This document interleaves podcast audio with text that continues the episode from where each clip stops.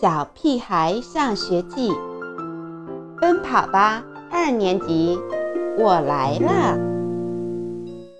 本节目由天猫六幺八冠名播出。假牙失踪记。今天爷爷来我家串门，我很喜欢爷爷，因为爷爷一来，妈妈说话的声音就会温柔很多。还会做很多好吃的，不过也有很多烦恼。一大早，爷爷就冲到客厅，问每个人：“谁看到他的假牙了？”爸爸埋怨爷爷连自己的假牙都看不住，他又没长腿，肯定不会自己跑掉的。妈妈帮着爷爷到处找假牙，桌子上。床底下、墙角里，连垃圾桶都翻了一遍。我专心地看漫画书，不对，是假装专心地看漫画书。只有我知道爷爷的假牙在哪里，因为我把它藏到 E.T. 的窝里了。上次带爷爷的假牙去学校，用假牙咬住别人的屁股。真是太苦了。虽然假牙掉到了下水管里，害我们捞了半天，但还是个不坏的结局。这次我可不是带他去上学，一会儿我要跟爷爷去外面吃饭。别人家的爷爷都很宠爱孙子，想吃什么买什么。我爷爷正好相反。总是喜欢和我抢东西吃，每次他从我手里抢到一块牛肉干或半块棒棒糖后，都会高兴得手舞足蹈，说抢到了东西就是好吃。E.T. 也逃不掉遭抢劫的厄运，他藏在床底下的肉骨头，或是半块吃剩的牛肉干，也会成为爷爷的美食。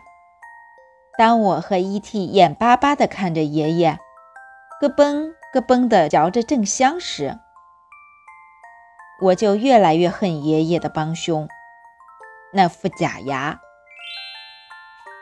如果没有了假牙，爷爷就不会跟我们抢零食吃了。今天中午我们要一起出去吃饭，我可不想好吃的都被爷爷抢走。我看我要光着嘴去了。”爷爷气呼呼地说，“因为吃任何一道菜都需要牙齿，没有了假牙，爷爷光是吧唧着嘴，却不能吃上一口，只能干巴巴地喝着啤酒。我乐得嘴都合不上了，恨不能像骆驼一样。”把所有的美食全都装进肚子里，留着明天再慢慢消化。最后，一直喝啤酒的爷爷终于喝多了，他嘟嘟囔囔、摇摇晃晃的，像个没牙的怪兽。晚上，爷爷的酒醒了，他开始为他的假牙痛苦起来。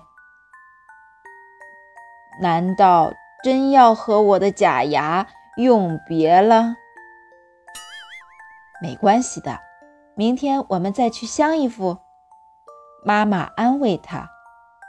哎，你们不知道，这副假牙跟了我十多年，只有用它吃东西才够香够味儿。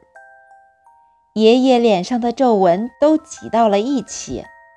看起来像个揉皱的大南瓜，我心软了，但我还没傻到要去主动投案自首。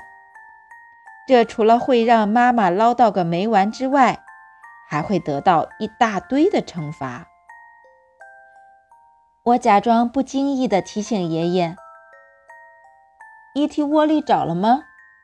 这家伙就喜欢藏东西。”我的话没说完，爷爷已经像只袋鼠一样蹦起来，扑向 E.T. 的窝。结果可想而知。E.T. 替我受了惩罚，取消晚饭的肉骨头。晚饭后，爷爷毫不留情地吃掉 E.T. 被惩罚的那块肉骨头，又恶狠狠地扑向我藏在被窝里的牛肉干。嗯，可恶的假牙！从今往后，你就是我的头号敌人。